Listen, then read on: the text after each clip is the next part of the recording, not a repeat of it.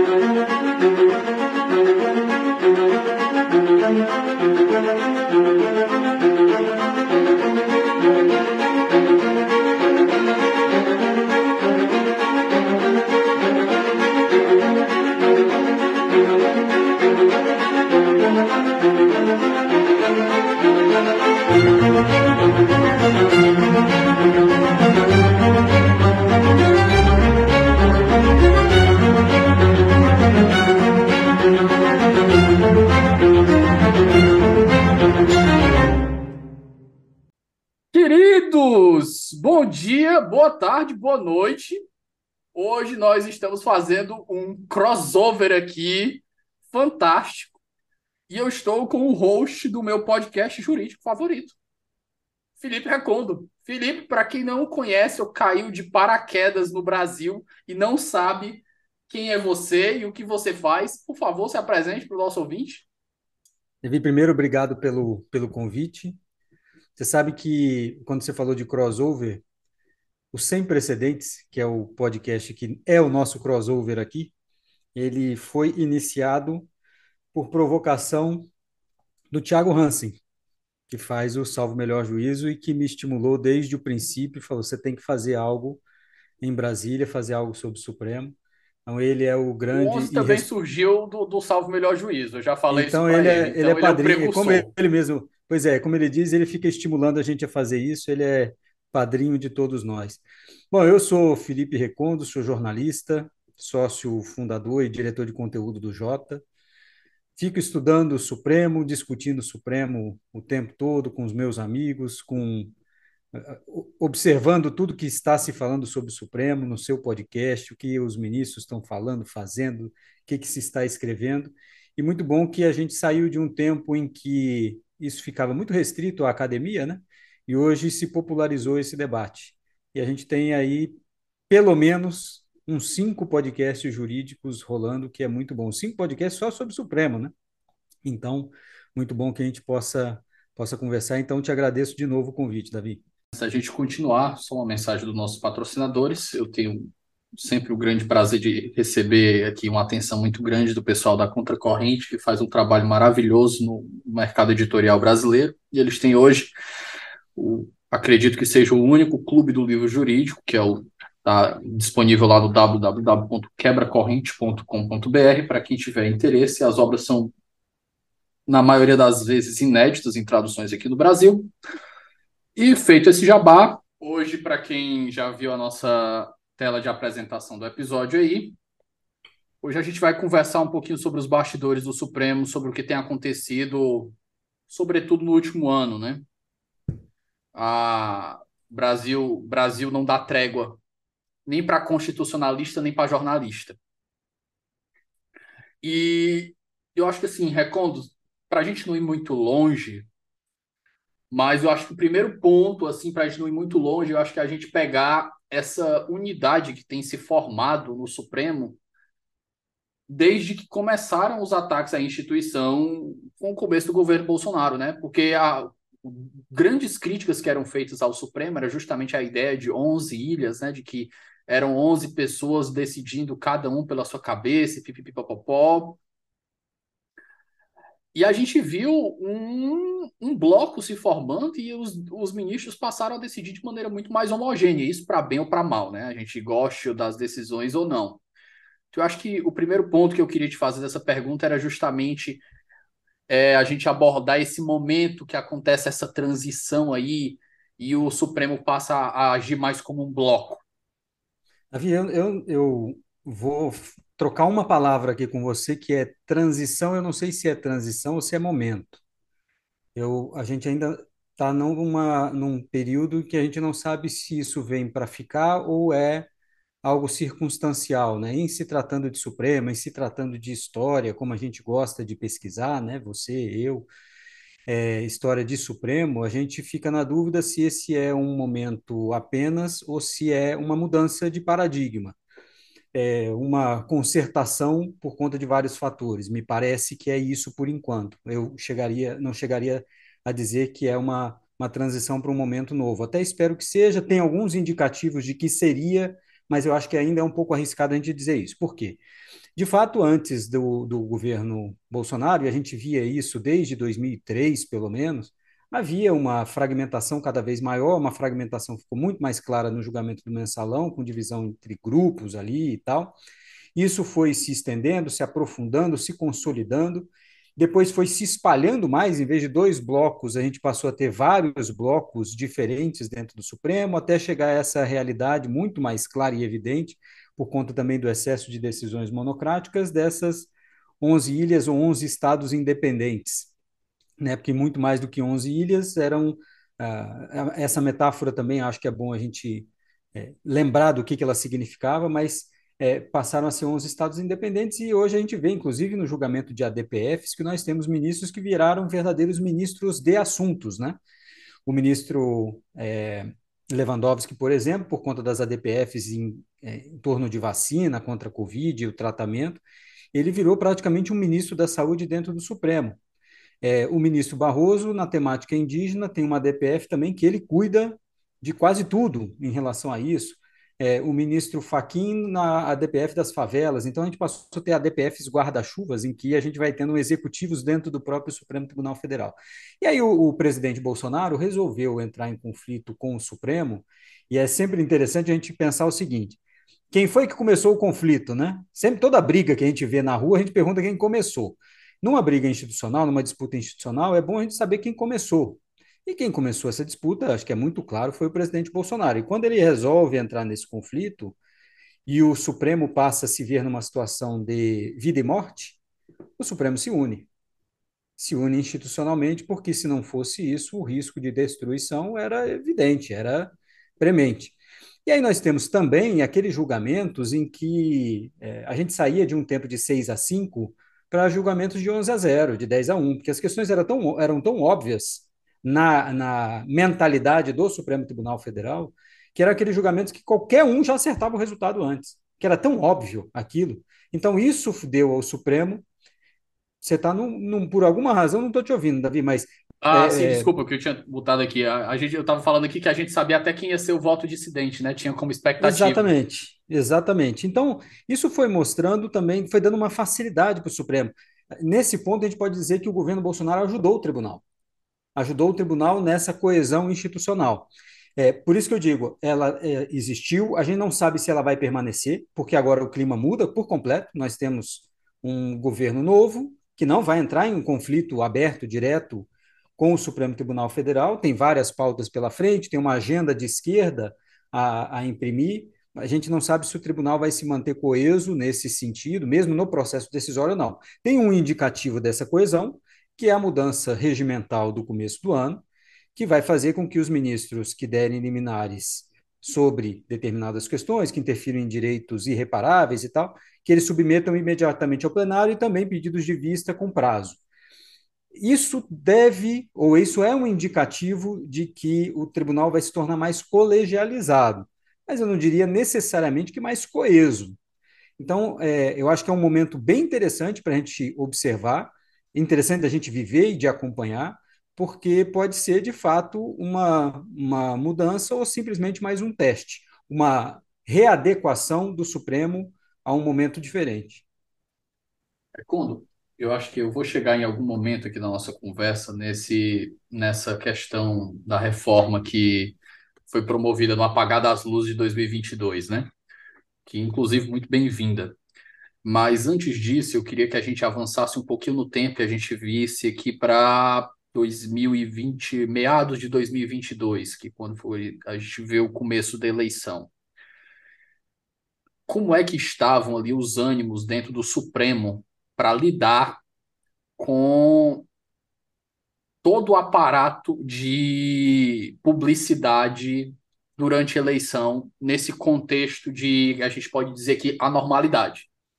É, o que, o que a gente reparava desde a invasão do Capitólio, para ser preciso, quando houve invasão do Capitólio, eu, por exemplo, troquei mensagem com alguns ministros do Supremo e perguntei para alguns deles, e, e, especificamente, inclusive, para o ministro Alexandre de Moraes, que eu sabia que seria o presidente nas eleições. É, era janeiro, portanto, o tribunal em recesso, mas eu mandei a mensagem e perguntei: o senhor está vendo o que está acontecendo no Capitólio? E ele dizia: estou. E isso vários ministros, né? E aí a gente, eu perguntei: o senhor está preparado? Porque é isso que nós vamos viver. E ele falou: preparadíssimo. Então, durante dois anos, e durante aquele período, é, os ministros do Supremo puderam estudar se, e se preparar institucionalmente para viver algo parecido e já tinham à sua mão um instrumento, um instrumento que é heterodoxo, ninguém nega que seja heterodoxo, que é o inquérito das fake news, depois do inquérito de atos antidemocráticos, que é mais ortodoxo, o de fake news heterodoxo, mas já, tinha, já tinham eles à disposição esses instrumentos para lidar com isso. E eles sabiam que iam ter de viver com algo que não era corriqueiro. Então, eles já vinham se preparando de algum jeito e tentando avançar, e acho que conseguiram bem, razoavelmente bem, avançar, para conter é, esse espalhamento de fake news, da forma como foi no passado, a gente viu que foi muito diferente, né? E o fenômeno vai, vai se vai mudando, né? O fenômeno de fake news. E também para lidar com essa anti-institucionalidade do governo. E, era, e é muito difícil, a tarefa é muito difícil. A gente olhando hoje pelo retrovisor, né? A gente fala, ah, o Supremo, o TSE poderia ter feito isso, ter feito aquilo, ou não deveria ter feito isso e aquilo. E acho que a gente ainda vai ter que fazer, passar uma régua e fazer uma contabilidade do que foi certo, do que foi errado, do que poderia ter sido feito melhor ou pior. Ou, ou melhor dizendo, o que poderia ter saído pior se o tribunal não tivesse feito tal coisa. Então, eu, o tribunal já vinha se preparando, portanto, nessa direção, e acho que tem um detalhe que faz um pouco a diferença, Davi, que é o TSE, e aí não é nem Supremo, né, TSE, ele teve é, uma gestão compartilhada desde a ministra Rosa Weber.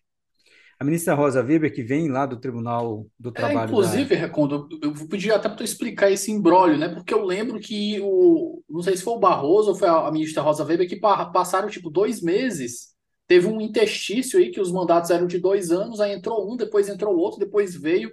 Acho que é alguma coisa envolvendo o Faquin, que eu lembro até o pessoal começou a discutir isso e disse assim: por que é que um passou só dois meses e o outro passou tanto tempo assim, pipipipopopó? É, porque os mandatos lá não são necessariamente de dois anos, né? E aí, por conta disso, pela, por essa conta, é, o ministro Faquin acabou tendo de. Ele ficou, acho que no mandato foram nove meses, se não me engano. Mas, de qualquer maneira, o que importa, importaria nesse caso, inclusive, era a ministra Rosa, que veio do Rio Grande do Sul, já fazia lá no tribunal dela de origem, ela mesmo dizia, lá era uma gestão muito compartilhada entre os pares. E ela fez uma presidência muito parlamentarista com os colegas. Então ela já foi, eles já foram fazendo um projeto, tanto ela, ministro Barroso, Faquim e Alexandre, na sequência, de é, uma continuidade administrativa porque sabiam que ia ter uma eleição complicada pela frente e, portanto, precisava, não, não tinha que ter uma ruptura de administrações e ter que pegar a máquina toda do começo. Então, o Tribunal Superior Eleitoral também se preparou muito bem para isso. E muito interessante que vieram ministros com uma afinidade, inclusive, é, a, a, vamos dizer assim, uma afinidade institucional, mas uma afinidade também pessoal, que fez com que essa administração corresse super bem. E aí, infelizmente, o ministro Fachin pegou nesse tempo, e aí o mandato dele venceu. É, e a gente tem que lembrar, né? Por exemplo, os ministros têm mandato de dois anos como titulares e eles não entram para a presidência e depois ficam necessariamente os dois anos. Ele passou nove meses e passou. Agora eu não vou me lembrar se foi agosto ou setembro que ele passa a presidência para o ministro Alexandre de Moraes, mas o ministro Alexandre de Moraes já mantendo, inclusive, parte da equipe do ministro Fachin. Então, me parece que eles se prepararam muito bem para as eleições. E, claro, algumas dessas decisões, novamente, bastante heterodoxas, muitas críticas, inclusive da comunidade jurídica, de um certo extravasamento de poderes do próprio TSE ou do ministro Alexandre de Moraes, mas são dessas coisas que é difícil a gente hoje fazer um julgamento, é claro, a gente tem que ver no processo o que foi correto, o que foi do processo mesmo e o que foi fora, mas o resultado é que a gente felizmente teve uma eleição que correu com certa tranquilidade. Eu me lembro, né? A gente lembra desse zum, zum, zum na época, de que ia ter tiro porque as pessoas estavam armadas, de que ia morrer gente a dar com pau por conta de violência, de que as urnas iam ser destruídas, de que ia ter uma, uma avalanche de fake news sobre votos é, trocados nas urnas eletrônicas e a gente não viu nada Eu disso. acho que o ponto mais anormal que a gente pode falar do processo em si foi só aquele, aquela, aquelas operações da Polícia Rodoviária Federal no dia que foram desproporcionalmente, um número de, de operações desproporcionalmente alto no, aqui pelo Nordeste. Eu acho, é, eu acho, Davi, eu acho que tem, eu acho que tem mais uma normalidade que essa vai ser julgada pelo próprio TSE e provavelmente vai levar, pelo que dizem os ministros, à inelegibilidade do presidente Bolsonaro, que é o que foi feito com a máquina administrativa, aí sim, para benefícios sociais e tal. E isso é um ponto relevante porque se o presidente Bolsonaro tivesse ganho a eleição, obviamente o TSE não ia dizer que ele estava inelegível ou condená-lo. Eu Mas lembro de um tá ponto, aí... Recondo, se tu me permite aqui, claro. que eles fizeram alteração no, no regulamento do INSS para permitir que a votação a votação fizesse às vezes de a prova de vida. Pois é, isso faz com que mais pessoas vão para as urnas, né? Mas a gente lembra, essa, essas, eu, eu, me lembro do julgamento, aí eu não me recordo agora se foi a eleição de 2006, em que o Supremo teve que decidir se o eleitor tinha de ir para as urnas, para as sessões eleitorais, com dois documentos, com o título de eleitor e o, a identidade, ou se ele podia ir só com a identidade, já que o título de eleitor eh, era uma formalidade, né? e que o ministro Gilmar Mendes pediu vista, isso era às vésperas da eleição, então também teve uma mudança naquela eleição de 2006 para dizer, olha, não precisa, pode só ir com documento com foto. E aquilo, de uma forma ou de outra, se falava, beneficiava o candidato Lula, porque o eleitor dele, dizia-se, era de teria menos informação e, portanto, não lembraria de levar os dois documentos para a sessão eleitoral, e isso beneficiaria ele. Então é, é, fogo, porque nessa, nessas disputas, assim, essas mudanças no meio do caminho, a gente sempre vai poder apontar e dizer que beneficia um ou outro, né? Então, por isso que o processo tem que ser o mais estável possível, e essa era uma das críticas que eu ouvi de advogados eleitoralistas, do ministro Alexandre de Moraes, por exemplo, mudando resolução no meio do processo eleitoral. Mas, enfim, era uma, uma, uma eleição também sui generis, e a gente passou por ela. Vamos ver se se a, partir de agora a gente tem um pouquinho mais de normalidade nas próximas eleições também. Mas acho que essa batalha contra a urna eletrônica, pelo menos essa, eu não vou dizer que está vencida, mas eu acho que a, essa força. A batalha está fez... vencida, né? Talvez a guerra ainda não. É, até porque é uma, é, é, existe essa desconfiança mesmo de muita gente. E eu lembro do ministro Gilmar Mendes no julgamento sobre voto impresso, ele falando: olha, a gente tem que lidar com esse sentimento social. Se tem pessoas que desconfiam, vamos lidar com isso. Eu me recordo na eleição de 2002, quando o Jobim era, era o Jobim, presidente do TSE, agora posso estar errando só a data, mas numa eleição majoritária, e isso a gente conta no Paredição de Vidro, nesse, nessa segunda temporada, que é sobre urnas eletrônicas e tal, ele falou, olha, se as pessoas desconfiam, vamos botar em dois estados urna com voto impresso. E pronto, vamos ver, vamos deixar as pessoas verem e tirarem a prova. E não deu, para não dizer que não deu nada, deu um baita de um problema nas impressoras, fila gigantesca em Sergipe, no Distrito Federal, porque as impressoras estragavam. Mas nenhuma irregularidade, nenhuma discrepância foi identificada.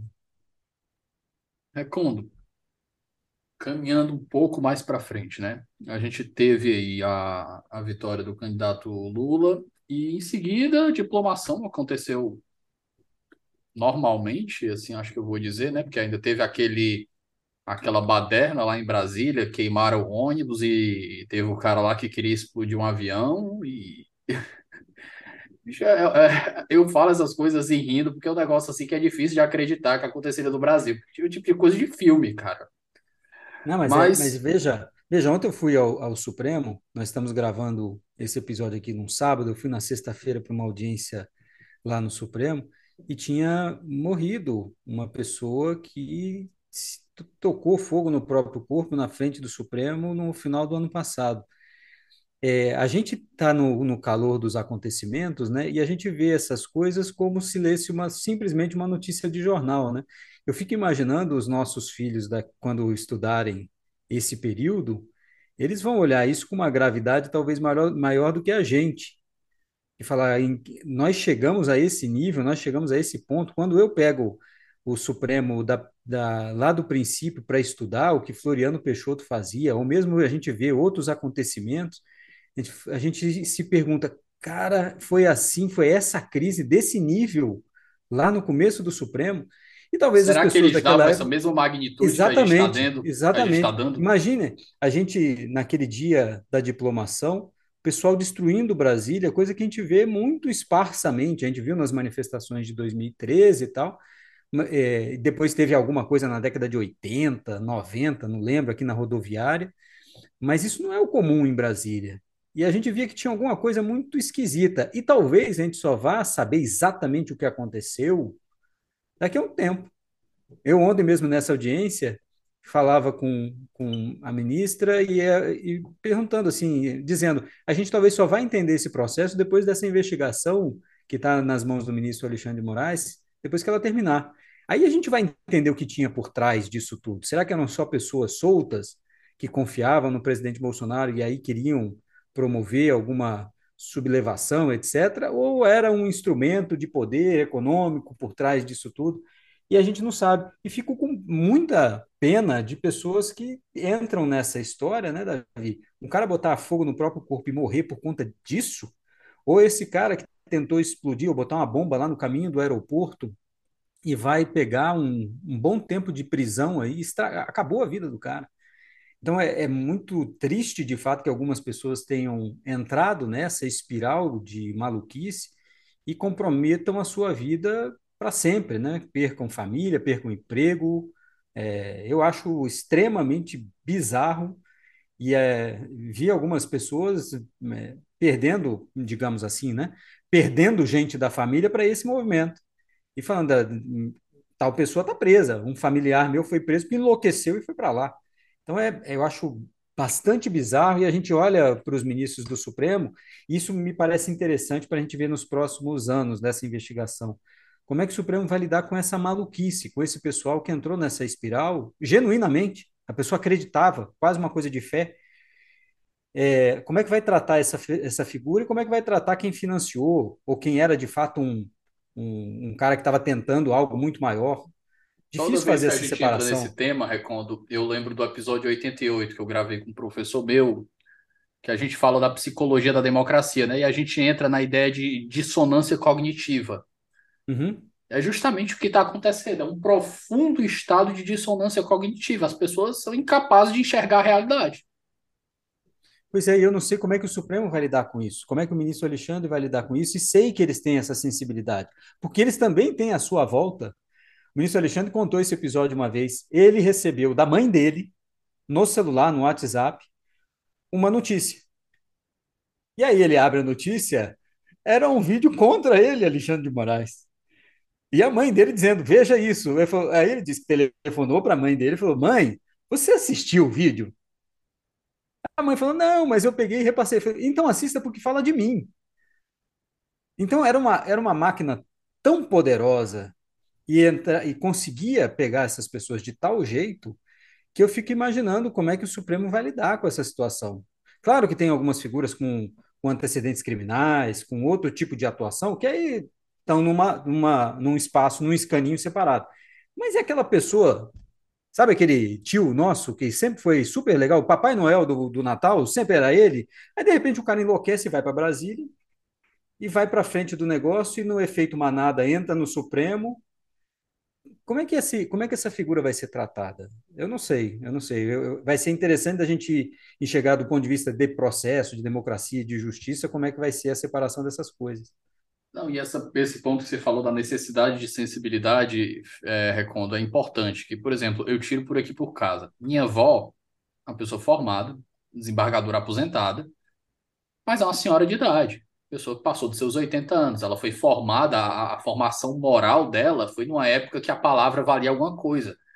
Que a galera não esperava que as pessoas saíssem mentindo descaradamente. Isso era a exceção, não a regra. Então, a minha avó, eu aprendi, ensinei ela a usar o Twitter. Assim, eu acho que foi uma das piores coisas que eu fiz para minha avó.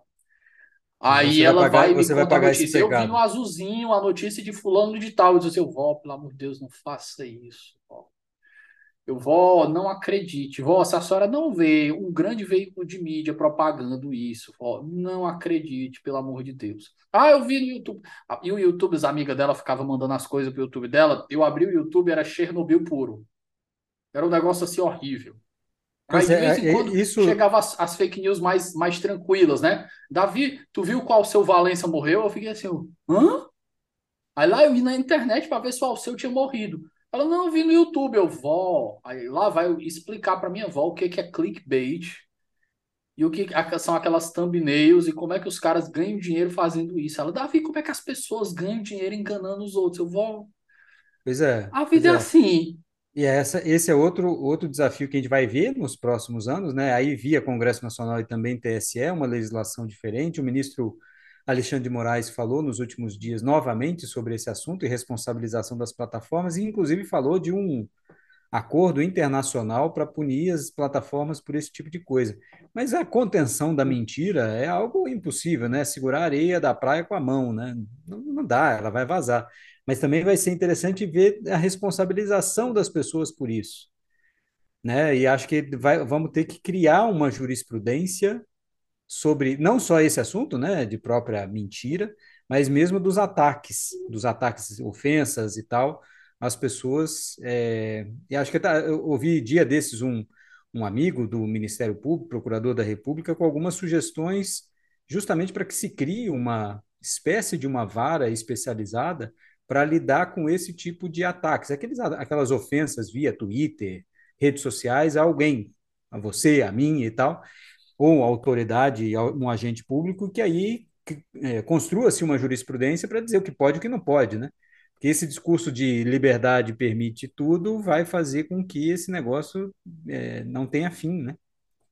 Espera só um momento que a gente volta já. Pessoal, o Ouse Saber agora é parceiro do Onze Supremos. Para quem não conhece, o Ouse é uma das maiores plataformas de preparação para os grandes concursos do país. São mais de mil aprovações em concursos de defensoria pública, além de centenas de aprovações em provas de Ministério Público, magistratura e procuradorias. Para conhecer mais, é só acessar arroba Ouse Saber no Instagram. É, inclusive, esse debate sobre o novo mercado de ideias dentro das redes sociais foi tema. A gente está gravando aqui no dia 4, né? Esse episódio ele vai ao ar, Recondo, no dia 17, no Carnaval. Aham. E na semana anterior, no seja que a gente está no dia 4, acho que é no dia 10, vai ao ar o episódio que eu gravei com Pontinho justamente sobre esses, esses grandes desafios de que é regular o novo mercado, o novo mercado de ideias, que são as redes sociais. Até que ponto a gente pode fazer isso daqui? Quais são os desafios filosóficos, os desafios práticos a gente fazer, a necessidade, enfim. Recondo, avançando mais um pouquinho para frente, eu acho que a gente chega no dia 8. Você, como jornalista que deve ter acompanhado de cabo a rabo aí, e ainda continua acompanhando, né? Porque os desdobramentos ainda estão aí. Eu queria que a gente começasse aqui pelo pré-dia 8, né? Porque as pessoas começaram a chegar lá no dia, não sei se dia 6, mas no dia 7, e foi tipo uma romaria gigantesca. Então, eu queria que a gente começasse aqui abordando como foi que aconteceu isso daqui e institucionalmente, quem é que foi avisado, quem é que quem é que estava ciente, os alertas que foram dados. Olha, Davi, é, essa também é uma história que está para ser contada ainda na própria investigação. É, eu pretendo explorar esse assunto também no, no livro novo sobre Supremo e governo, o Supremo no governo Bolsonaro. Mas alguma, algumas coisas estão muito evidentes, né? A primeira delas é que houve uma total desmobilização. Só um aviso, já fica o convite aqui para quando for sair o lançamento a gente fazer um episódio sobre. Maravilha, maravilha, será um prazer. É, e tinha uma desmobilização, inclusive, do Supremo, não do Supremo da Segurança, mas é, durante todo o ano passado, a gente ouvia que isso ia acontecer. Né? Tinha a concentração das pessoas na frente do quartel-general do Exército, tinha essa ameaça permanente, tinha o fato, todo mundo ia falar de GLO. É, novamente, e me permita aqui o Merchan, Davi, eu convido as pessoas a ouvirem o, o episódio extra do Paredição de Vidro que a gente jogou no ar no dia 3, que fala exatamente sobre esse assunto. O 3 sobre... ontem, né? De... Isso, dia 3 de, de fevereiro. fevereiro. É, o último episódio de Extra fecha a segunda temporada e é justamente sobre o dia 8. E a gente viu uma desmobilização dos ministros. No Alguns caso, deles... paredes eram de vidro. Olha, eu, você sabe que a gente recebeu essa, essa mensagem de algumas pessoas. Mas voltaram a ser. Pois é, mas aí é o seguinte, Davi. Primeiro, por que o nome paredes são de vidro? Ela, é, é, esse nome tem duas, duas explicações, as duas válidas, as duas foram que levaram a, a este nome. Primeiro, eu lembro uma vez conversando com a ministra Carmen Lúcia e ela dizia: a gente aqui dentro tem que se lembrar que existe um mundo lá fora. E por isso as paredes daqui são de vidro, para que a gente possa ver lá fora e que as pessoas possam ver a gente aqui dentro. Claro que ela fazia uma interpretação da obra do Niemeyer, e o Niemeyer não tinha isso na cabeça. Se você for procurar nas obras dele para tentar descobrir se era isso, não tem nada. Mas, enfim, eu lembro da ministra Rosa, da ministra Carmen falando isso. E me lembro também do ministro Sidney Sanches, em 92, dizendo que no caso Collor, ele tinha muito receio de que as pessoas invadissem o tribunal. E ele usou essa expressão. As paredes do Supremo, de vidro, qualquer um joga uma pedra e invade aquilo ali. Então são duas acepções. Essa da transparência, das pessoas olharem tudo que está acontecendo ali dentro, e da fragilidade física. E o Supremo é frágil fisicamente, sempre foi frágil fisicamente. Na década de 60, o tribunal tinha um porteiro, que era o segurança do Supremo. Você imagina uma instituição como o Supremo Tribunal Federal ter um segurança. Tanto que os ministros fizeram uma sessão administrativa para discutir o risco, depois do golpe de 64, de serem sequestrados por é, agentes de esquerda. E eles pedindo reforço do Exército de Segurança, porque não tinha ninguém. E o Exército negou, inclusive, a, o reforço de segurança para eles. É, mas o, nome tem essa acepção. Mas voltando ao dia 8, existia uma desmobilização do tribunal também, dos ministros, porque tudo que se ouviu no ano passado de que haveria esse ataque não se confirmou. Veio setembro, 7 de setembro não aconteceu nada, veio o primeiro turno das eleições, tudo normal. Aí as pessoas falaram que entre o primeiro turno e o segundo ia ter alguma coisa, não teve nada. Aí falaram que diante da vitória do Lula alguma coisa aconteceria em novembro, não teve nada. Veio dezembro, nada.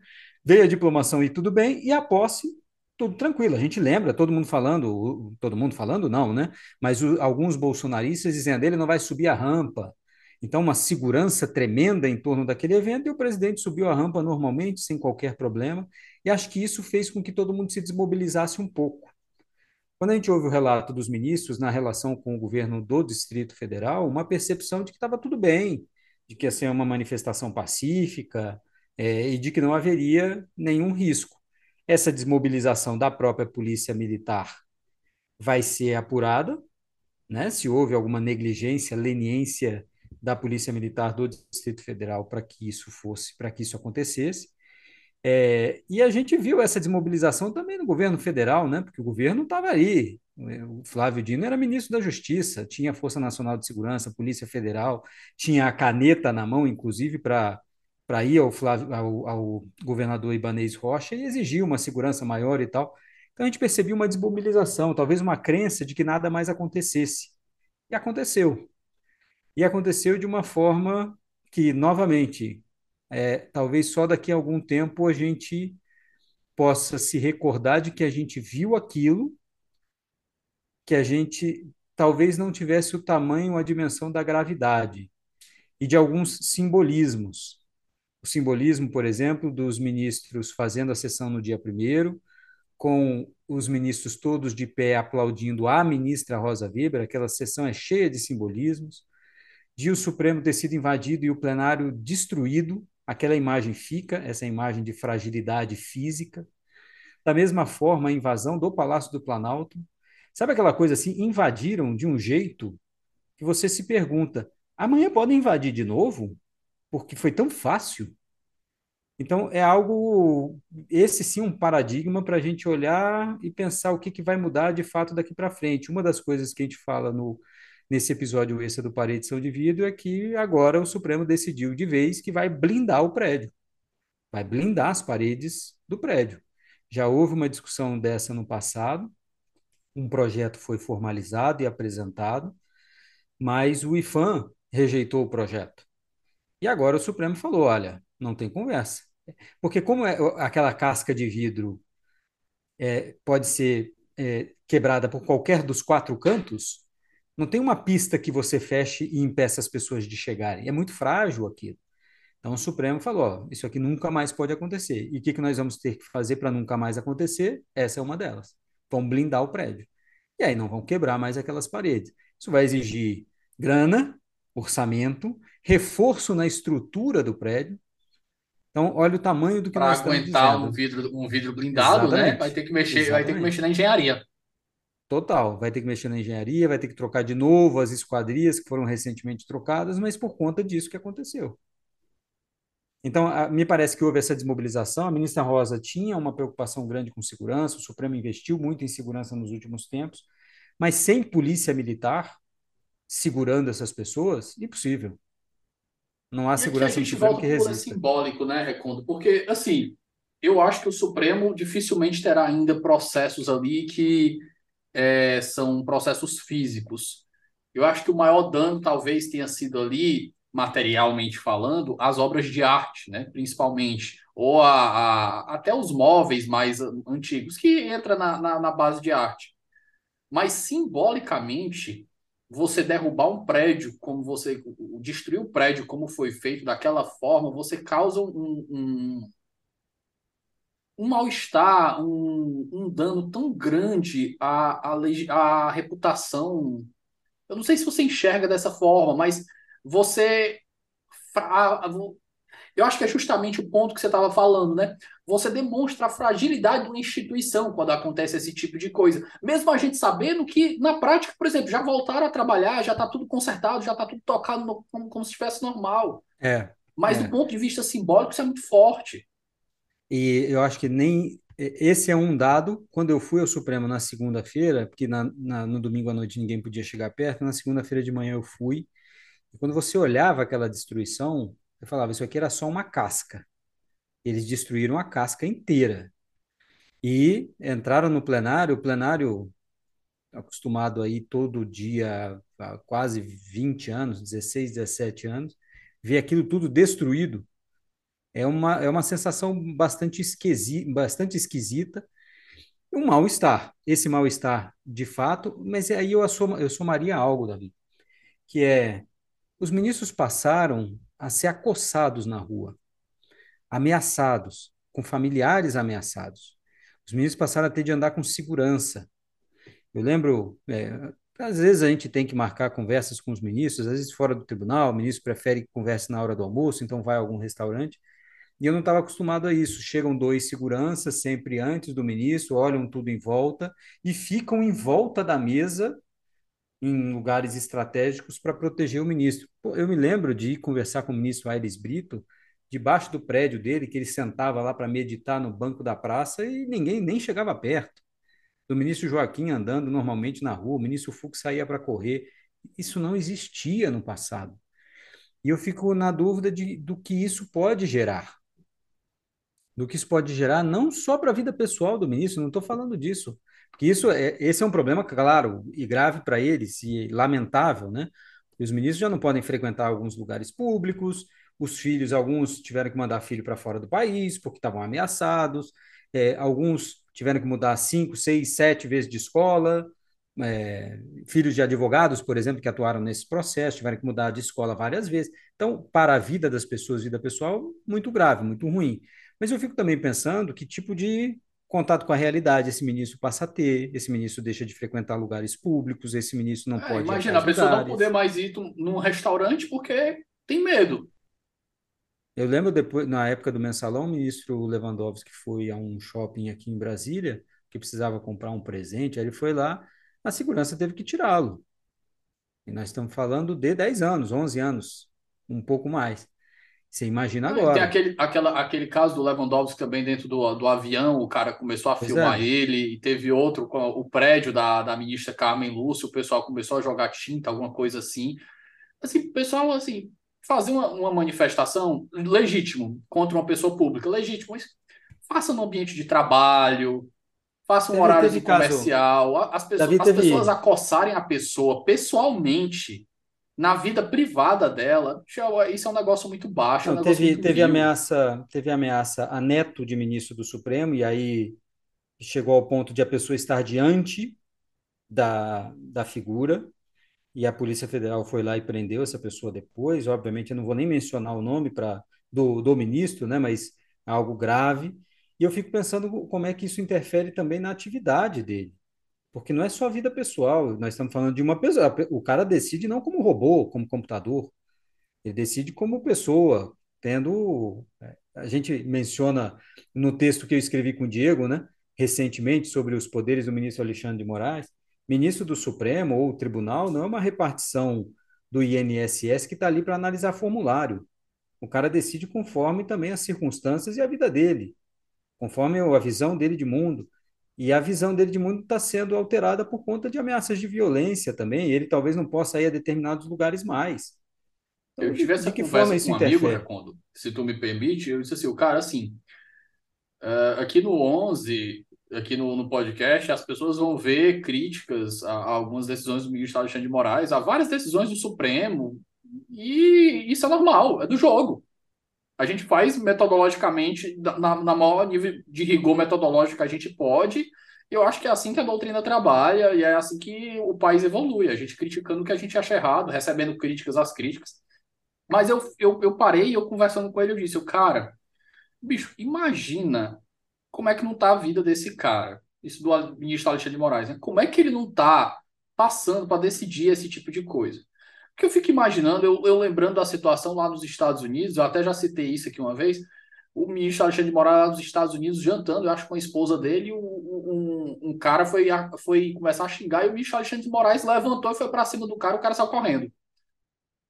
Eu fiquei assim, tu me contou agora essa da, da mãe dele, né? A mãe dele recebendo fake, fake news e repassando sem se tocar uma fake news sobre ele. Eu disse assim, bicho, imagina uma pessoa, como é que não tá a vida de uma pessoa dessa, a cabeça de uma pessoa dessa. Não é fácil, não.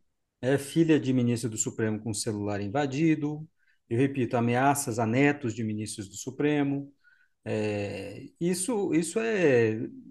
As pessoas acham que isso não interfere na decisão depois, é óbvio que interfere de inúmeras maneiras. Eu não falo nem decisões apenas sobre o governo Bolsonaro, não tem nada a ver só com isso, né? Se Mas até ele, o chat G- GP, né, o, que é a inteligência artificial, tem seus vieses, imagina um ser humano. pois é, e como é que ele passa a decidir dessa maneira? Eu me lembro, havia uma vez conversando com o ministro Ilmar Galvão, às vésperas do julgamento do caso Collor, ele que foi indicado pelo Collor, ele disse que recebeu uma ameaça de morte. Aquelas ameaças de morte como eram nos tempos antigos, né? Uma carta com letras com fontes diferentes, recortadas de revistas, dizendo que ele ia morrer, né? E eu perguntei para ele, ministro, o que que o senhor fez? Ele, nada, fui julgar. Mas assim, naquela época, ele sabia que ele não corria risco de verdade. Hoje, os ministros correm risco. O ministro eh, Barroso teve de viver tudo o que viveu e estourou naquele evento lá no, em Nova York com problemas familiares gravíssimos, gravíssimos. E as pessoas a, o acossando e ele tendo de decidir nessas circunstâncias. Então eu fico me perguntando que impacto isso vai agora ainda ter, que teve a esposa, mudanças. né? Pois é, mas era, era esse o problema dramático. A esposa dele já vinha doente há muito tempo. Então, lidar com tudo isso, com as pessoas ainda ameaçando a filha, ele não pôde encontrar a filha por questões de segurança, os dois estavam nos Estados Unidos e não puderam se encontrar. Então, é muito bizarro o que está acontecendo. E eu repito, eu fico imaginando uma pessoa tendo de decidir casos é, dessa maneira. Às vezes vão ter que se aquartelar dentro do Supremo Tribunal Federal para decidir as coisas. Nós queremos isso? Eu acho que não. Então, espero que essa realidade mude, mas eu acho, infelizmente, que ela não vai mudar. Assim. Eu, eu não, não acredito que esse clima vá se manter, mas é, essa necessidade de segurança um pouco maior, os ministros vão ter que viver. O ministro Alexandre, eu confesso que dia desse fui a um, a um restaurante aqui em Brasília, ele estava lá tranquilamente. Ele vai de peito aberto, mas certamente alguns seguranças estavam lá no restaurante de olho, mas é, é muito ruim que a gente esteja vivendo esse tipo de situação. Eu, uma vez eu perguntei para o ministro Moreira Alves, falei, ministro, e o ministro Moreira Alves, sempre muito aguerrido, agressivo até em algumas a, a, na retórica dele, né, uma retórica muito forte. Ele, os ministros reclamavam dessa agressividade da retórica dele. E eu perguntei: o senhor alguma vez foi a algum lugar público e recebeu alguma ameaça dessa, alguma descompostura dessa? E ele falou: ele não, ele não entendia nem a pergunta, Davi. Ele nem entendia a pergunta, porque isso era tão inimaginável na cabeça dele, era tão fora da realidade. E um dia, um ministro, ministro da composição atual, recentemente, me ficou se perguntando, conversando comigo, em que momento que isso virou? Eu não sei dizer, eu acho que o, o, o seu ouvinte aqui pode começar a pensar em que momento. É uma quebra de civilidade. É, mas em que momento isso aconteceu e por quê? E acho que é essa pesquisa sociológica, antropológica, gente, psiquiátrica, acho que vale a pena se fazer em algum momento. Passando por um, um ponto agora menos sombrio, uma notícia boa. Vamos falar um pouco sobre o que a gente espera agora dessa colegialidade nova com essas reformas. O que eu lembro de cabeça, você me falou de outra que eu não estava lembrado, mas eu lembro da, do prazo que foi colocado. Eu acho que foi, eu não sei se isso foi era uma coisa que já estava agendada pelo Supremo ou se isso foi empurrado pela ministra Rosa Weber. Em qualquer dos dois casos, uma excelente notícia. Inclusive, eu já tinha conversado com Miguel Godoy aqui, né? Existia o termo uhum. ministrocracia, que era muito criticado justamente por causa desses excessos de decisões monocráticas, os poderes que, a, que os ministros tinham sobre o voto vista. Então, primeiro ponto: quais foram as mudanças que foram promovidas no regimento interno e o que que a gente espera que como é que a gente espera que elas impactem nesses primeiros meses agora? quais são os grandes julgamentos que a gente tem à vista aí. Lógico que a pauta pode mudar, mas o que, que a gente pode esperar aí com essas novas mudanças? É, tem, tem uma falta de previsibilidade nossa que se dá pelo plenário virtual. O plenário virtual quebra um pouco essa nossa previsibilidade da pauta do plenário físico. Né?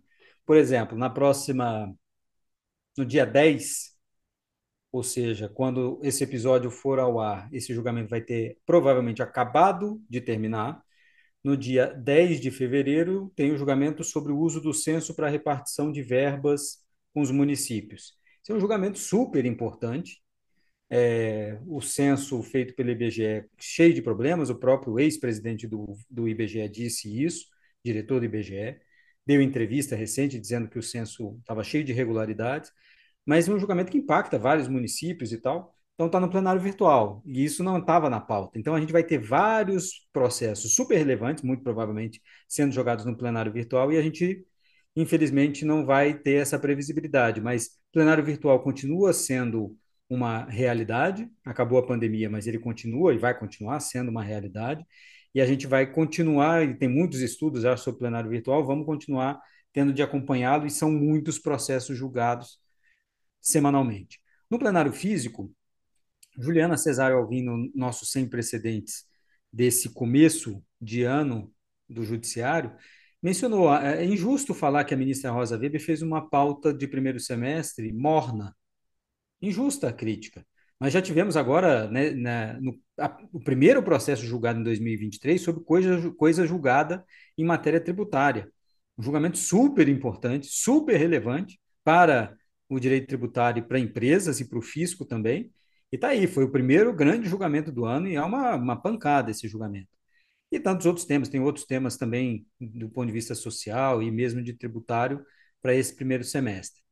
O que é, as mudanças regimentais me parece que vão fazer, Davi, é, e as mudanças em suma são prazo específico para pedido de vista. A gente sabe, já tinha no regimento anterior um prazo, etc., mas é, agora é um prazo em que faz com que o, o processo volte de imediato para a pauta, ele esteja liberado para a pauta.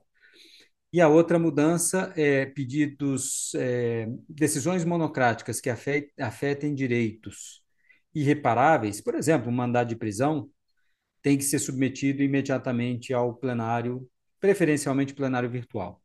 Algumas decisões do ministro Alexandre de Moraes, que no passado não eram submetidas ao colegiado nesses inquéritos importantes, vão passar a ser.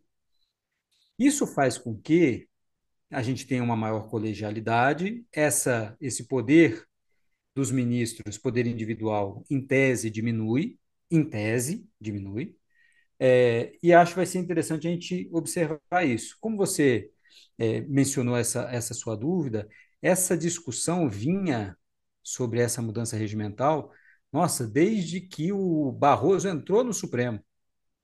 O ministro Barroso, inclusive, sugeriu isso, prazo específico para para vista. Eu lembro dele sugerindo também que decisão monocrática imediatamente. Ele falava em controle concentrado, se bem me lembro, imediatamente fosse submetida ao colegiado. Então é uma discussão já longa e interessante que tenha vindo na presidência da ministra Rosa Weber. E vai fazer com que também tenha um estoque, né? Tudo que foi pedido vista no passado tem que ser liberado em 90 dias úteis. Então, várias coisas que estavam paradas por pedidos de vista no passado, antes da, da, dessa resolução, vão ter que ser liberadas até o final do primeiro semestre. Então, no segundo semestre, a gente vai ter um estoque grande de processos liberados para julgamento. Aí vamos ver também como é que vai ser essa pauta definida pela ministra, ministra Rosa Weber. Mas eu acho que nós vamos ter é, o ano em que o Supremo vai começar a julgar a descriminalização do aborto. E acho que este esse é o grande vai ser o grande tema do ano. A gente sabe do impacto que isso tem, do, da repercussão que isso tem. E por que que eu digo isso? Porque a ministra Rosa Weber é a relatora. Ela levou para a presidência apenas processos em que ela disse que ia julgar, e esse é um deles. E a ministra Rosa Weber se aposenta em outubro. Então, até lá, nós vamos ter esse processo colocado em pauta, no mínimo, com o voto da ministra Rosa Weber. E aí, com um cálculo, né? Ela pode dar o voto, alguém pode pedir vista, mas agora nós temos prazo para vista. Então, não vai ser uma vista a perder de vista, como diria, diriam os ministros no passado. É uma vista com prazo específico. Com o ministro-presidente, ministro Barroso, que tem um compromisso ou que tem uma sensibilidade para esse assunto e tem uma visão sobre esse assunto, a gente já sabe, que é a favor da descriminalização. Então, um compromisso provavelmente dele de dar celeridade a esse julgamento. Então, eu diria, esse 2023 vai ser o ano em que o Supremo vai começar a julgar a descriminalização do aborto. E um outro ponto, para não me estender demais sobre pauta, quer dizer, tem tantas outras coisas, temos um ano cheio, mas o outro ponto é essa investigação toda sobre os ataques do dia 8. Muito possivelmente, penso eu, Davi, a gente vai ter um oferecimento de denúncia este ano pela Procuradoria-Geral da República. E. Recondo, cara, é, eu só voltando um pontinho antes da gente voltar do claro. eu estava pensando que, pelo menos por enquanto, o Supremo não entraria nessas ideias de pautas ideológicas, justamente para deixar os ânimos se arrefecerem. Tu achas que isso não é um, um, uma leitura correta? Olha, não é que eu acho que não é, não é, não é uma leitura correta. Primeiro, eu acho que tem, temos de fazer tem dois fatores que nos levam a pensar dessa maneira. É, vou dialogar aqui com você, porque obviamente você tirou suas conclusões com base nos seus pensamentos, mas no primeiro semestre, por que, que a gente não vê esses processos na pauta? Primeiro, porque nós temos uma AGU nova, que pode mudar todo o entendimento da AGU do governo Bolsonaro do governo Temer, em relação a temas sensíveis do ponto de vista social. Então, por exemplo, demarcação de terras indígenas e marco temporal certamente a AGU do governo Bolsonaro tinha uma posição muito diferente da AGU do governo Lula.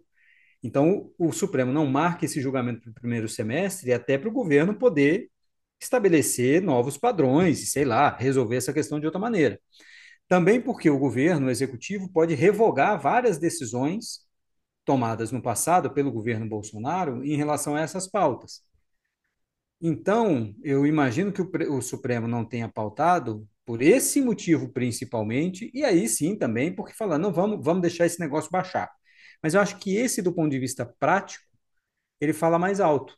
Assim, a AGU vai falar, não, pode deixar, a gente vai resolver essas coisas, tipo decreto de armas e porte e tal. Primeira coisa que o governo fez. Então, faria sentido o Supremo pautar essas ações para primeiro semestre? Não faria. Agora, No caso de aborto, tem esse compromisso e essa decisão da ministra Rosa. É um assunto importante para ela. Ela levou esse processo e ela não vai poder se aposentar. Olha que coisa ruim seria. A imprensa vai escrever, quando ela se aposentar, que ela ficou com esse processo na gaveta durante tanto tempo, se aposentou e deixou parado. Não vai ficar parado. Então, é por conta de algo de calendário. Se a ministra Rosa fosse se aposentar ano que vem, eu te diria, não sei se ela pautaria este ano. Talvez ela preferisse pautar no ano que vem. Mas aí tem uma questão de calendário. Ela se aposenta em outubro, até outubro ela vai liberar esse processo para julgamento. Acho muito provável que depois do voto dela, sei lá, alguém pode antecipar algum voto e tal, mas que vai ter pedido de vista. Esse era um julgamento para anos. Só que eu acho que não vai ser um julgamento para anos, justamente por essa resolução nova, do, essa mudança no regimento. Ele pode ser um julgamento fazendo uma conta de padaria, né? Cada ministro com o seu prazo de vista, um julgamento para dois anos, ou um pouco mais, e alguns ministros a gente sabe que vão antecipar. Então, pode ser que a gente tenha a finalização desse julgamento no mandato do ministro Barroso. É, e não, não antecipo aqui nenhuma visão sobre tendência desse julgamento, né? Por, até porque vamos ter mudança de composição. Mas eu acho que é, é um pouco difícil também, Davi, da gente ficar esperando que o Supremo baixe a temperatura para decidir certas coisas, sendo que o Supremo tem que decidi-las. Né? Então, não me parece razoável imaginar que o Supremo vai ficar esperando ad eternum o momento certo para decidir decidir essas questões. Ele vai ter que decidir de qualquer maneira em tempo razoável. Né? É isso. É quando, querido? Eu acho que encerramos aqui. A gente deu um passeio deveras longo sobre o que tem acontecido por dentro do Supremo. Agradeço demais sua participação, sua disponibilidade. Muito honrado em tê-lo por aqui. Você é o host do. Atualmente, eu ouvia, eu escuto alguns podcasts aqui. Acho que eu tenho Mais e Si, do David Ribeiro, que é meu amigo, e o Salvo Melhor Juízo, que é o, o nosso precursor aqui, mas que está num, num, num stand-by por enquanto mas certamente você comanda hoje o podcast que é meu favorito mundo do direito, que é o ah, Sem Precedentes. Eu recomendo para quem não acompanha, acompanhe. O Recondo faz um trabalho maravilhoso lá, junto com o Tomás Pereira, a Juliana Cesar Alvim e o Diego Werneck, com as análises também nas sextas-feiras, com as análises das decisões do Supremo. O, o Sem Precedentes já voltou? Já voltou, voltou dia prim... agora, né, nessa semana, essa sexta-feira. Ontem, né? 3. 3 de fevereiro, exatamente. E já exatamente tenho, já tenho falando para o meu almoço de hoje, então. Exatamente, falando sobre 2023, e aqui para não deixar esse ponto, porque esse vai nos acompanhar, Davi. Acho que a gente vai voltar a falar desse assunto, e eu estou me convidando aqui também. Mas é, julgamento sobre atos do dia 8 de janeiro, eu acho que a gente vai passar os próximos 3, 4 anos falando desse assunto. Porque tem, temos mudança na PGR, um procurador-geral da República novo, que certamente vai dar um tratamento diferente, mudanças na composição do Supremo, e a gente vai ter que ver esse julgamento. É, a gente achava que, eu achava que a gente nunca mais teria um julgamento do mensalão daquele tamanho, já começo a ver. Aí veio o petrolão. Veio o petrolão e agora vem esse. E mais, tem uma questão que não houve nos outros. No caso do mensalão, é, quase chega o presidente Lula. Chegou a cozinha dele, mas houve inclusive uma opção para não se incluir o presidente Lula. Nesse, acho muito difícil que não se inclua o ex-presidente da República. E no Petrolão também não teve inclusão de nenhum presidente. Dessa vez vai ter, aparentemente. Então, esse vai ser um grande julgamento, provavelmente em três, quatro anos. Para a gente ver esse ano aí, vai ser é, bastante definidor do destino dessa investigação também. Mas te agradeço, viu? Te agradeço o convite. É, muito honrado de fazer essa, essa, esse cross aqui, como você diz. E estamos sempre à disposição. E tem que deixar o jabá, tecnicamente não está pegando essas, essas informações de hoje, né? Porque, enfim, é livro, tem data, mas vai que sai o 2.0, né? O, os 11 em 2023 tem dois livros aí da, de autoria do Recondo. Um é o Tanques e Togas, é o primeiro, né, Recondo? E depois Exatamente. veio os 11. E agora vem o terceiro, que é sobre Bolsonaro, a relação entre o Supremo e data? governo Bolsonaro. Ainda não, ainda não, mas Segundo semestre? provavelmente final do segundo semestre. Maravilha. Nós temos, já temos um episódio guardado aqui para ele. Maravilha, querido, maravilha. muitíssimo obrigado e um bom Eu fim de semana para você. As Davi. portas estão sempre abertas. Obrigadão, viu? Grande abraço. Pessoal, nós ficamos por aqui. Um forte abraço e até semana que vem.